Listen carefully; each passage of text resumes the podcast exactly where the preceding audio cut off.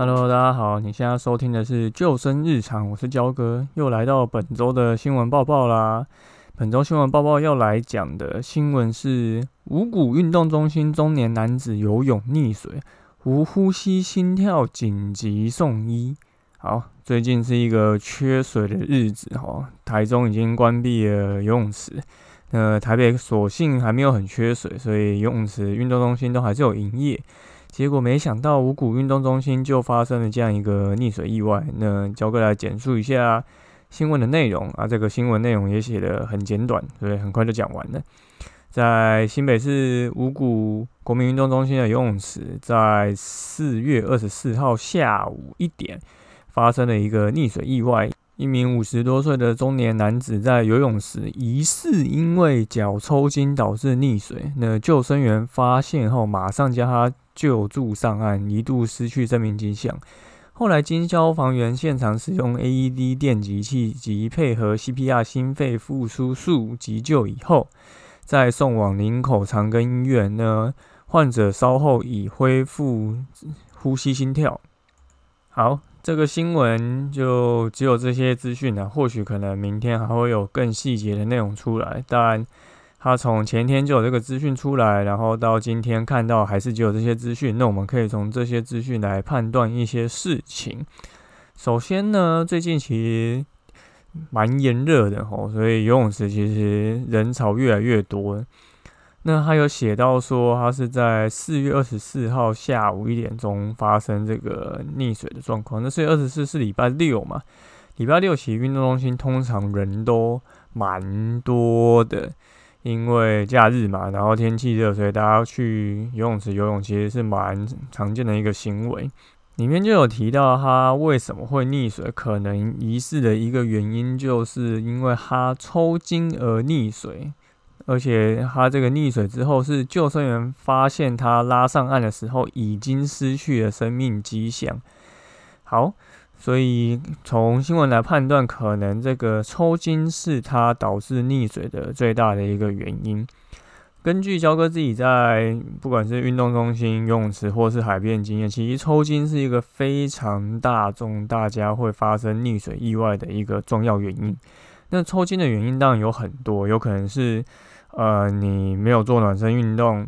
或者是你可能已经累了，能量不足，所以导致肌肉肌耐力不够，所以一直使用就容易抽筋。那当然也有可能是因为你过度紧张，或是你身体本身的一些因素，也有可能导致抽筋。所以抽筋其实是一个非常常见的一个意外因素哈。那肖哥之前也有写过一篇关于抽筋的文章，那等下一样会附在下面的连结，修那会资讯，大家可以再去看。为什么抽筋会这么容易发生溺水意外事故呢？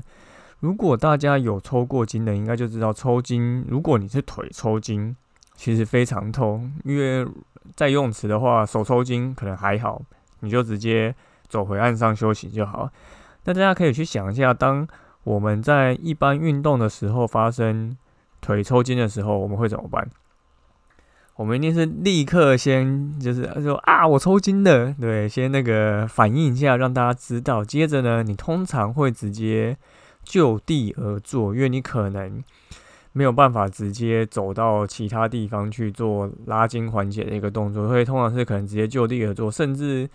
你可能是直接是叠坐下来，你不一定有办法就是好好的坐下来拉筋。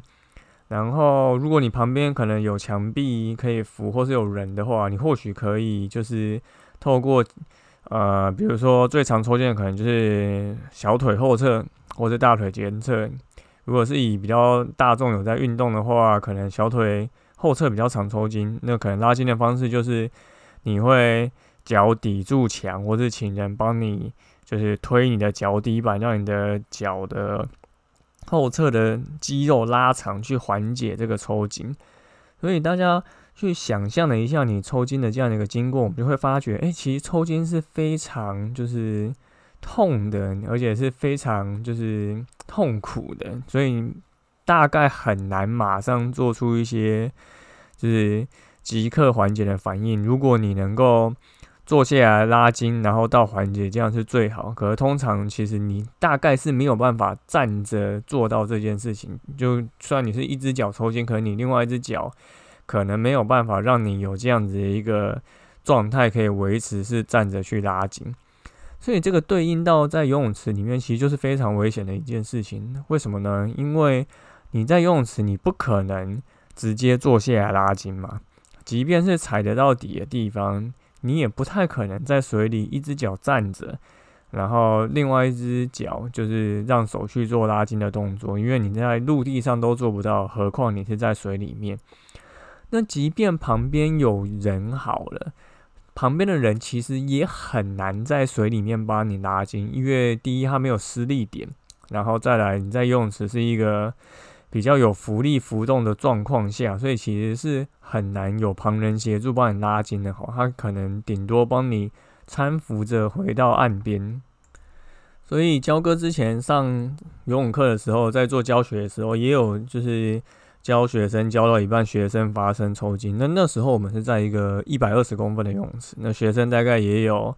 一百七十几公分。可是当他发生抽筋的时候，一样也是。先大喊一个啊，我抽筋了，教练，然后手就是直接去紧抓着水稻绳，然后呈现一个半浮的状态，因为脚非常痛，然后没有办法好好的站着，然后或者是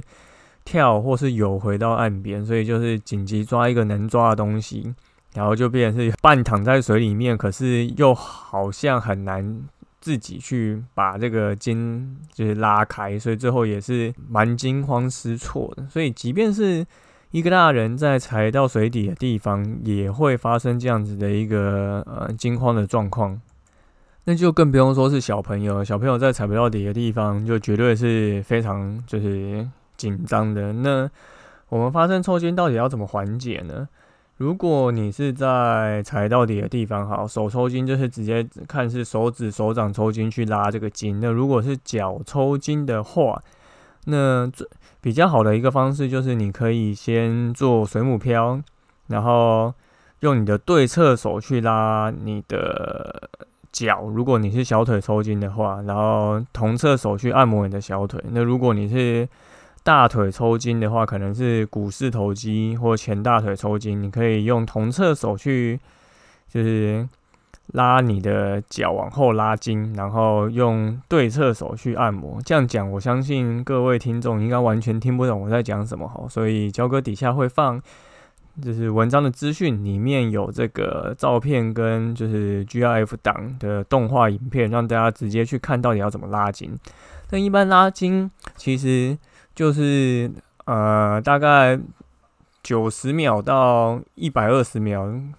之间，可能你会拉到一个缓解的一个状况。所以在这样子缓解之后，我们要做的就是赶快上岸补充能量，因为你会抽筋，通常就是因为你的肌肉就是肌力不够了，然后你还在这个会耗体力的水里面，所以导致能量的散失，就容易抽筋。所以你有抽筋现象，即便你缓解了以后。你一定还会再抽筋，这个就跟陆地上是一模一样的。所以，当你发生抽筋状况，最好的方式就是赶快上岸休息。那如果你旁边没有人可以协助你的话，就是透过焦哥刚刚讲的，你可能做水母漂的状态下，然后去拉筋，先拉到你一个比较缓解的状况以后，再慢慢的走或游回岸上。焦哥之前在海边游泳的时候，其实也有发生过抽筋，然后可能就是游太远，或者是。当天就是体力比较差，吃的比较少，这也是游到一半也是有点小抽筋。那当你有点小抽筋以后，你就一样，呃，那时候就马上先拉筋，拉完筋以后，本来我游泳都是当圈领的，那后来我就是慢慢游回岸上，因为我知道如果我再认真的游，我可能就会来抽一个大的，那可能真的就会很痛。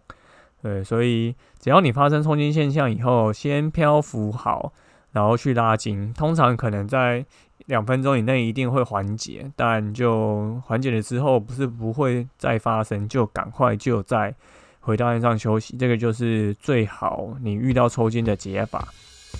好，今天的新闻报报就到这边。通常在西边海边会比游泳池更容易抽筋哦，因为它的让你耗体能的几率又更大，然后像溪水又特别冰冷，所以抽筋其实真的是。很容易发生一个现象，如果你没有去适时的补充你的热量啊，补充你的能量啊，那你在你玩水过度以后，真的会很容易发生抽筋。所以这个是大家如果去西边海边戏水一定要注意的一个一个状况。好，那我们今天就到这边，感谢你收听今天的救生日常，大家可以赶快。